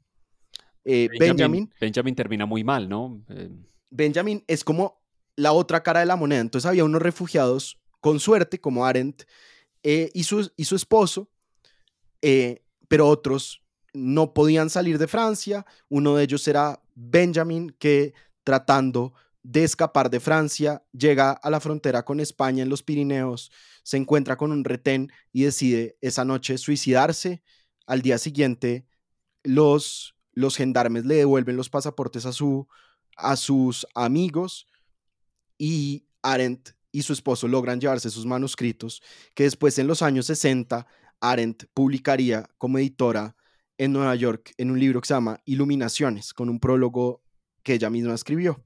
Entonces ella, ella llega a Estados Unidos. Eh, en 1941. Llegan a Nueva York. Eh, Semanas después llega la madre de Arendt, Marta, viuda, doblemente viuda. Y Arendt sigue trabajando con los sionistas, empieza a escribir, empieza a aprender inglés y a escribir en inglés. Eh, y durante la guerra lo que hace Arendt es eh, publicar artículos en los que llama a la necesidad de la constitución de un ejército judío para luchar en Europa al lado de los, de los aliados.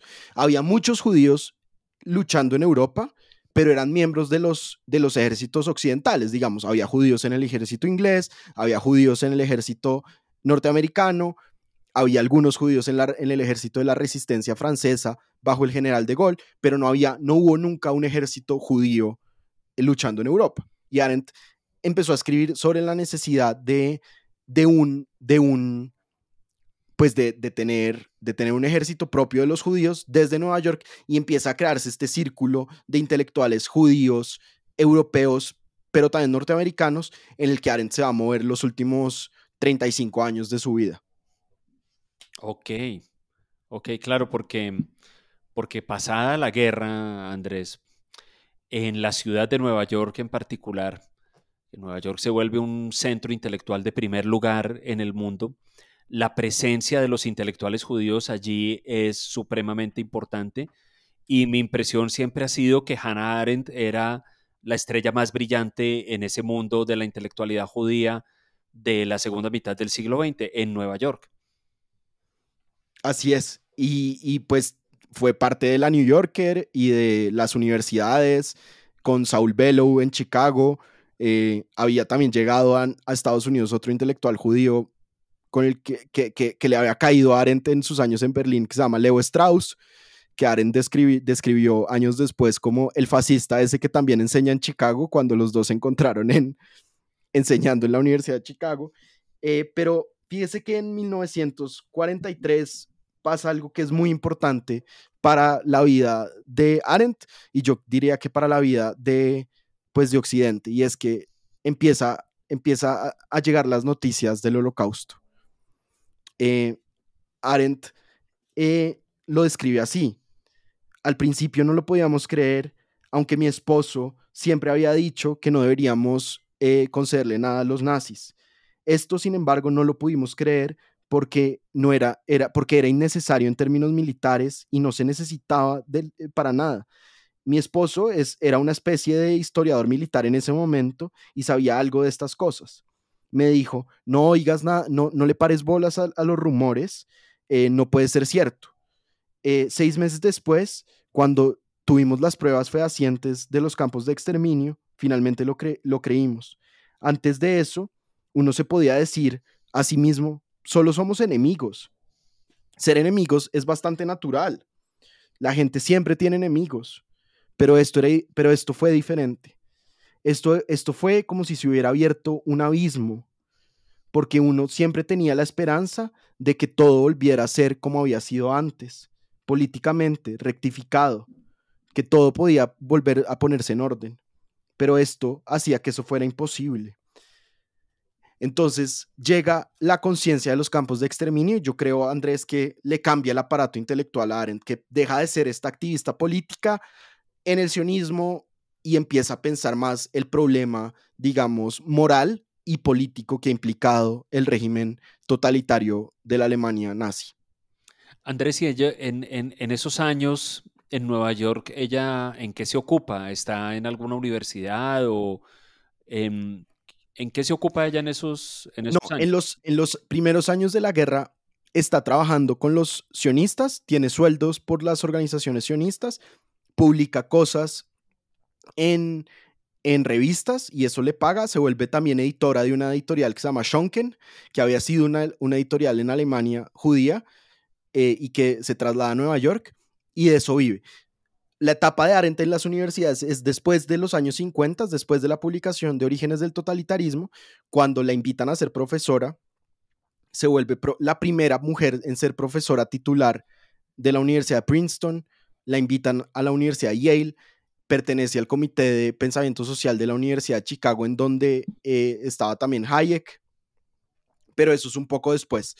En los años 40 se dedica al sionismo, al periodismo y a tomar notas con su esposo, que fue de alguna manera una especie de coautor en la sombra de ese libro que es Los orígenes del totalitarismo, de ese solamente, eh, y eh, empieza a pensar cómo, cómo, digamos, cómo, a pensar históricamente el nazismo y a tomar notas sobre la historia del nazismo, que va a desembocar después en, en el libro del que usted y yo vamos a hablar el próximo episodio, que es Los orígenes del totalitarismo, que se publica, si no estoy mal, en 1951.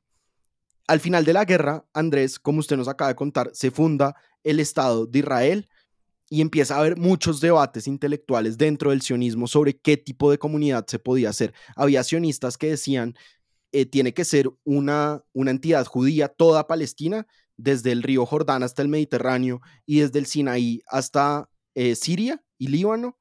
Y había otros que decían, no, esto hay que hacer una partición, que fue el modelo que siguió la Declaración de las Naciones Unidas sobre la partición en Palestina y había otros, como Arendt, que proponían un Estado binacional entre judíos y palestinos organizado de una manera federal alrededor de ideas republicanas. Em, Y eso nunca ocurrió, Andrés. Y y, ahora, muy, ahora en estas semanas... sintomático tal vez de, de, su manera de pensar, digamos, muy, claro. Eh, muy universalista, muy cosmopolita, pensando que, que eso podía llegar a ser una realidad, pero muy, muy, esa, esa idea que fue idea de unas pocas personas y, y por ejemplo, había quienes proponían que, que esto fuera administrado por Naciones Unidas o parte del territorio administrado por Naciones Unidas, en fin, eso es un ideal de convivencia binacional pues eso obviamente estaba muy desde el principio, esto se había hecho imposible, ¿no? Y mire lo que ya escribe en 1948 en un artículo que se llama Salvar la patria judía, todavía se está a tiempo. En 1948, que es cuando está en su momento más crudo la guerra civil o la guerra de independencia de Israel entre palestinos e israelíes, ¿no? Eh, y mire lo que dice, le está hablando a los sionistas que, que que están siguiendo a Ben Gurión, a, eh, ¿cómo se llama? El, de, el fundador del Likud, eh, Benin. Eh, Begin. A estos, Begin, perdón, que pues no, Ben Gurión y Begin son de dos mundos distintos, Ben Gurión de la izquierda y Begin de la derecha, de la ultraderecha, en, en algún momento los describió como fascistas, pero sí comparten el mismo proyecto, que es fundar un Estado nacional propio de los judíos y exclusivo de los judíos. Y miren lo que Arendt les está diciendo a estas personas. Arendt, una intelectual judía de cuarenta y pico de años eh, en Nueva York, dice, desgraciadamente, en una atmósfera de histeria, semejantes propuestas tienen demasiadas probabilidades de ser rechazadas como puñaladas por la espalda, que es lo que usted decía, se acuerda Andrés, sobre el mito de la guerra, de la Primera Guerra Mundial, que había terminado con una puñalada por la espalda. Una traición, sí pero no son nada de esto. Por el contrario, constituyen la única manera de salvar la realidad de la patria judía. Más allá de cuáles sean las consecuencias del estancamiento actual, los siguientes factores objetivos deberían ser criterios axiomáticos sobre el bien y el mal, lo que es justo y lo que no lo es. Primero, el objetivo real de los judíos en Palestina es la consolidación de una patria judía. Ese objetivo nunca ha de sacrificarse a la pseudo soberanía de un Estado judío. Acá está diciendo, una patria judía es distinto a un Estado judío. Dos, la independencia de Palestina se puede alcanzar únicamente con una base sólida de cooperación judía y árabe. Mientras se siga proclamando por parte de líderes judíos y árabes que no hay puentes entre ambas comunidades, como ha manifestado Moshe Shertok, el territorio no puede ser entregado a la prudencia política de sus propios habitantes. Andrés, oiga, dígame si esto no, no le resuena mucho esta semana. Tres, la eliminación de todos los grupos terroristas sin llegar a acuerdos con ellos y el castigo inmediato de todas las acciones terroristas y no la mera protesta constituirán la única prueba válida de que el pueblo judío en Palestina ha recobrado su sentido de la realidad política y de que el liderazgo sionista vuelve a ser lo bastante responsable como para confiar en los destinos eh, del pueblo. Acá está hablando Andrés del terrorismo judío. Claro, claro, porque... No del, no del terrorismo árabe. No, no, claro. Porque en esta, en, en, en esta época, en, en, los años en los que estas primeras comunidades judías instaladas en Palestina hicieron guerra contra, contra el mandato británico y contra los pobladores palestinos de la región, había organizaciones terroristas. Usted mencionó una, por ejemplo, eh, o mencionó a Begin, que venía de una de ellas, el Irgun, y que protagonizaron actos terroristas muy famosos, como por ejemplo la bomba en el Hotel Rey David de Jerusalén, que era donde tenían los británicos eh, sus oficinas. Que, que de ahí se desprende, yo creo que históricamente la, derecha más dura de, de, ahí viene, claro. Israel, ¿no es cierto? Sí, claro, claro, viene de allí. Mire, claro, ha, ha corrido mucha agua y muchas cosas han cambiado, pero ese es el germen de los sectores más de derecha del sionismo. Dice cuatro, la inmigración judía palestina, limitada en el número y el tiempo, es el único mínimo irreducible de la política judía. Cinco, un autogobierno local y consejos municipales y rurales judíos árabes mixtos a pequeña escala y tan numerosos como sea posible, constituyen las únicas medidas políticas realistas que pueden terminar haciendo posible la emancipación política de Palestina. Aún no es demasiado tarde, termina el artículo. Oiga, Andrés, es imposible mm, escuchar estas palabras y no pensar que las cosas habrían sido muy diferentes, ¿no? esto, este episodio, por supuesto, lo estamos grabando en momentos en que ocurre una de las mayores tragedias que haya conocido esta región, ¿no? Es decir, el, primero vino el ataque de Hamas en Israel, que fue absolutamente horripilante, pero luego la respuesta de Israel, que también ha horrorizado al mundo por, por eh, digamos, por su severidad y por su carácter indiscriminado contra la población civil.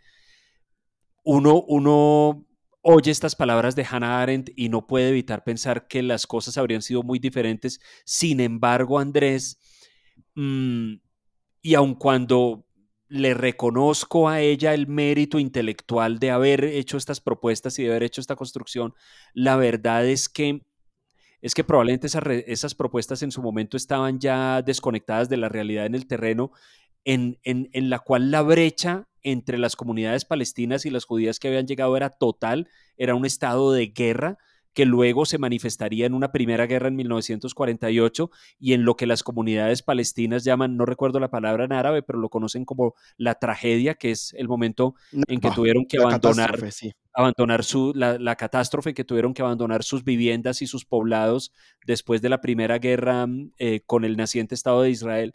Es decir, habría sido todo muy diferente, pero un poco desconectada, pues probablemente por el hecho de que ella no estaba allí, un poco desconectadas estas ideas de una realidad que en terreno ya se había deteriorado más allá de un punto de no retorno, tal vez. Estoy de acuerdo con usted y creo que hay desconexión, pero al mismo tiempo las palabras son casi proféticas, porque lo que está diciendo es no va a haber, claro, lo son. sin un arreglo entre judíos y, y, palestinos, sin un arreglo entre judíos y árabes, perdón, no va a haber nunca una emancipación de los dos pueblos, que es un poco lo que estamos viendo en estas semanas, como que un Estado al que se meten 3.000 personas a matar 1.400 en personas, entre ellos niños inocentes, y un Estado que tiene que bombardear barrios enteros hospitales, pues no son estados de refugiados, es decir, emancipados. no son estados, es una tragedia de unas dimensiones estremecedoras. Claro, pero también es, también es un, es un problema político, como que esos estados en un, en un momento, digamos, en estados que están amenazados constantemente, ya sea por el terrorismo o por la ocupación, pues no son estados donde puede ocurrir digamos, la libertad y la justicia, que son los dos principios políticos de los que Arendt. Claro, claro. fíjese que, Entonces, eso, es lo que pasa con la derecha en Israel, que, que, que gana siempre em, en, eh, sobre la base del miedo y sobre la base de la, del, del, sí, del, del miedo que sienten los habitantes del país al terrorismo. Y por su lado, jamás ha logrado pues ha logrado establecerse como una fuerza importante entre ciertas comunidades palestinas porque su actitud anti-Israel es más fuerte que la de cualquiera de las demás fuerzas políticas de la región o de la mayoría de fuerzas políticas de la zona. Entonces, claro, es como dice usted una espiral de, de, odio que pues parecería no tener fin. Así es.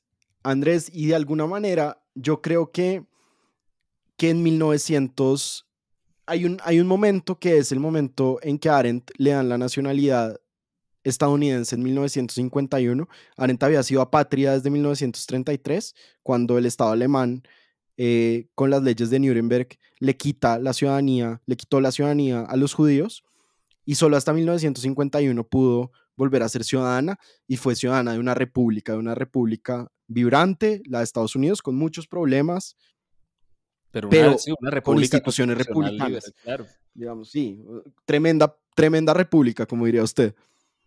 Claro. Eh, y yo creo que en 1951, un poco con la seguridad que le da ser pertenecer a, la, a Estados Unidos, tener amigos norteamericanos como Mary McCarthy, la novelista que se volvió su mejor amiga em, en, por el resto de su vida, tener una casa en Riverside, en Nueva York, tener ya posiciones en revistas y poder escribir, le dio a Arendt la libertad de sentarse a volverse lo que ella estaba destinada a ser, que era, que, que era ser una teórica política. Ella rechazó el nombre filósofa, dijo, yo no pertenezco al grupo de los filósofos, soy una teórica política.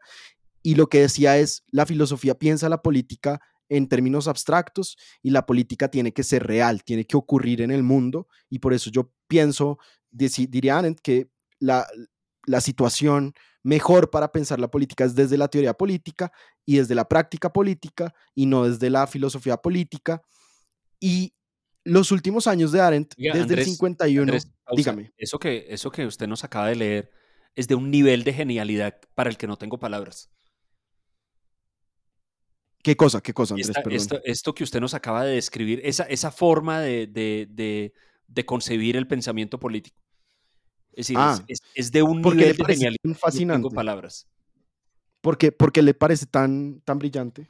No, porque, porque, porque fíjese que buena parte, primero que todo, mm, me parece curioso el que ella hubiera rechazado que se le, que se le llamara filósofa.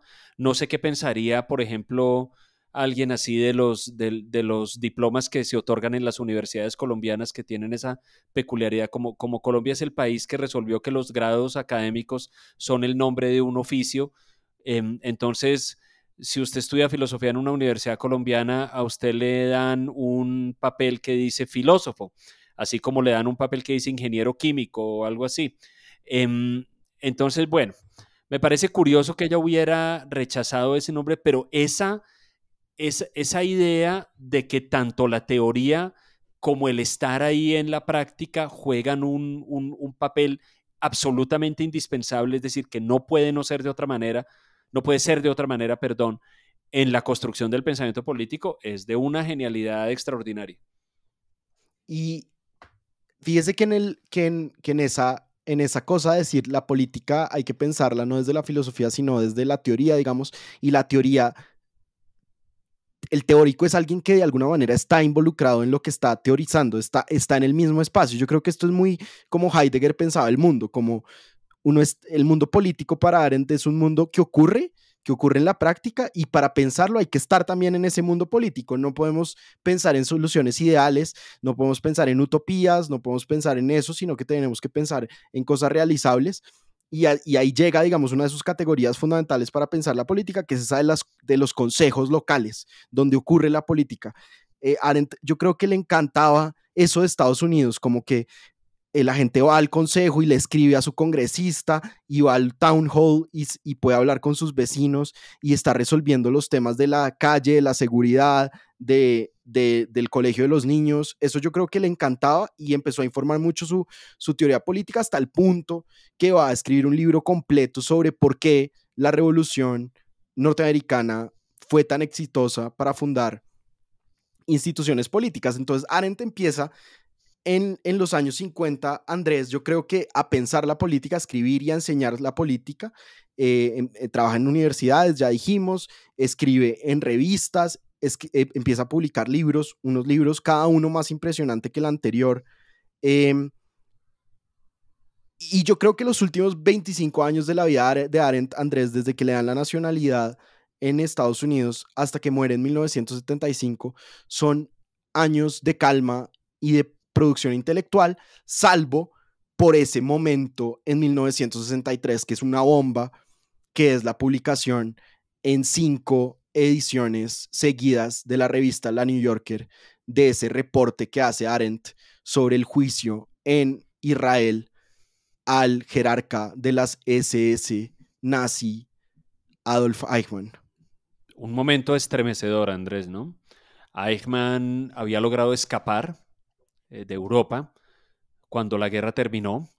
Es decir, no estuvo, no fue procesado en los juicios de Nuremberg que siguieron a la finalización de la Segunda Guerra Mundial, en que varios de los jerarcas nazis fueron, fueron condenados. Eichmann escapó, y no sé si esto es un poco spoiler de lo que vamos a hablar luego, pero, pero contemos que em, Eichmann luego, muchos años después, fue localizado en Argentina, donde estaba viviendo con una falsa identidad.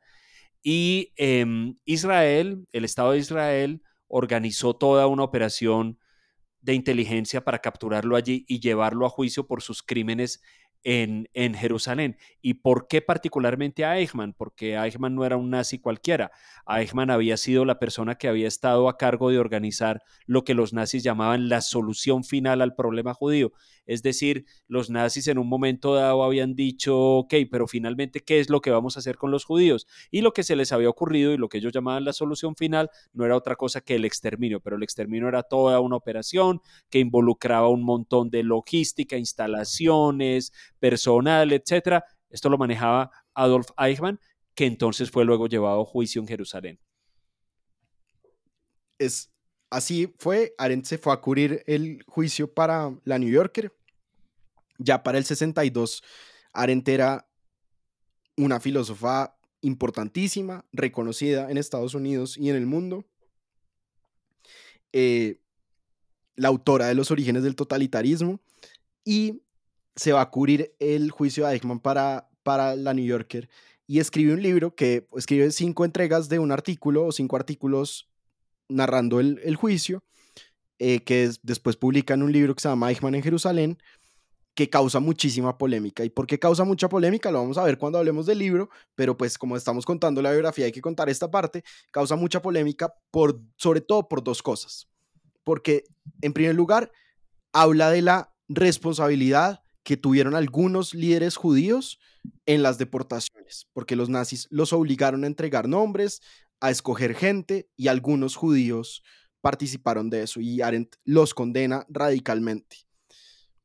Y la otra cosa que dice es que Eichmann no representa un mal radical, que es un término kantiano, es decir, no es, no es el malo de Ricardo III, la tragedia de Shakespeare, no es Hitler, sino es un mal banal. Banal es decir, que no está arraigado en una, en una idea de, de producir mal, sino en una idea de obediencia, en una idea de no pensar. Eichmann para Arendt es una persona que no logra pensar, lo describe como un payaso, como un estúpido, que habla con lugares comunes, que usa clichés, que no dice nada, eh, y que por lo tanto lo que nos demuestra es de la operación burocrática del totalitarismo, cómo se empieza a volver, no solo cómo hacen que las personas se vuelvan eh, redundantes, digamos, sus víctimas, los, los, las personas judías en el caso de la Alemania nazi, o los... Eh, opositores en el caso del comunismo estalinista, sino que dice también los funcionarios se vuelven redundantes, su personalidad no importa, porque lo que importa es su rol y su función. Y eso es lo que Arendt ve en Eichmann. Eso le causó terribles problemas, perdió, peleó perdón, con, con, con Blumenfeld, uno de sus grandes amigos, como hemos hablado, la censuraron, la persiguieron. Em, eh, las comunidades judías estaban muy estuvieron siempre y aún hoy algunas están muy enojadas con, con esa forma de describir el holocausto. Arendt no dice que el holocausto fue perpetrado por los judíos, no dice eso, dice que por la estructura de dominación de, los, de los nazis, algunas comunidades judías y algunos líderes judíos tuvieron que colaborar, pero esa idea de la colaboración eh, pegó muy mal o cayó muy mal. En, en, en el judaísmo, en, en, sobre todo en Israel, pero también en Estados Unidos. Y y Andrés, yo diría que los últimos años de Arendt fue, por un lado, recuperarse del golpe de Eichmann en Jerusalén, pasar sus últimos años enseñando eh, al lado de su esposo, su esposo eh, Heinrich, que es este gran amor, o sea, en verdad es, es muy bonito leer lo que se escribían, lo que se decían. Hay una película muy bella sobre los años de Arendt eh, alrededor de Eichmann en Jerusalén que le recomiendo mucho, se llama Hannah Arendt.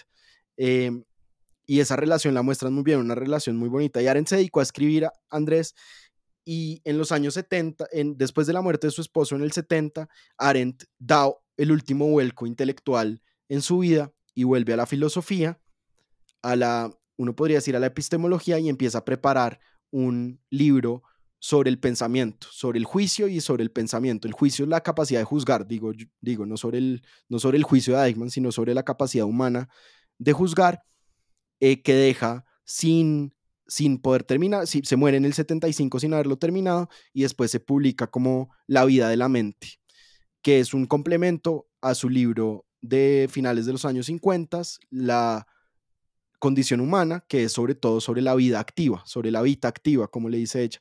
Y entonces al final vuelve sobre su amor original, muy heideggeriano, sobre el pensamiento, eh, y muere mientras está escribiendo ese libro, Andrés, en 1975 en Nueva York, y está enterrada en el campus de, del Bard College eh, con su esposo. Al norte, si uno sigue por el río Hudson, que empieza en, en, Nueva York, uno puede llegar a Bard College a, a visitar las tumbas de Arendt y de su queridísimo esposo Heinrich. Iremos, iremos, por supuesto, Andrés. Cuando inviten, ¿no? Lo único, lo único que yo le puedo decir es que después de esta narración tan extraordinaria de la vida de Hannah Arendt, aquella impresión inicial que yo manifesté al, al comenzar esta conversación, de que ella me parecía una de las personas, pero una de las, digamos, cinco, no sé, personas más inteligentes que ha producido esta humanidad, queda confirmada y queda mucho más establecida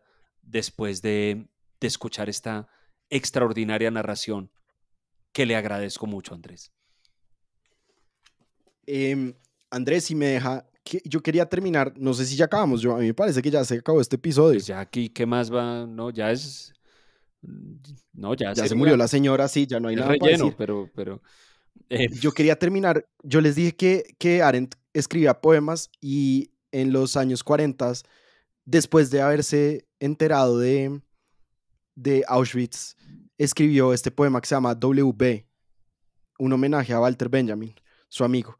Y quería leerlo para que termináramos, Andrés. Por favor, adelante. El ocaso vendrá de nuevo alguna vez, la noche descenderá desde las estrellas, descansaremos nuestros brazos extendidos en la cercanía, en la lejanía. Desde la oscuridad suenan suavemente pequeñas melodías arcaicas.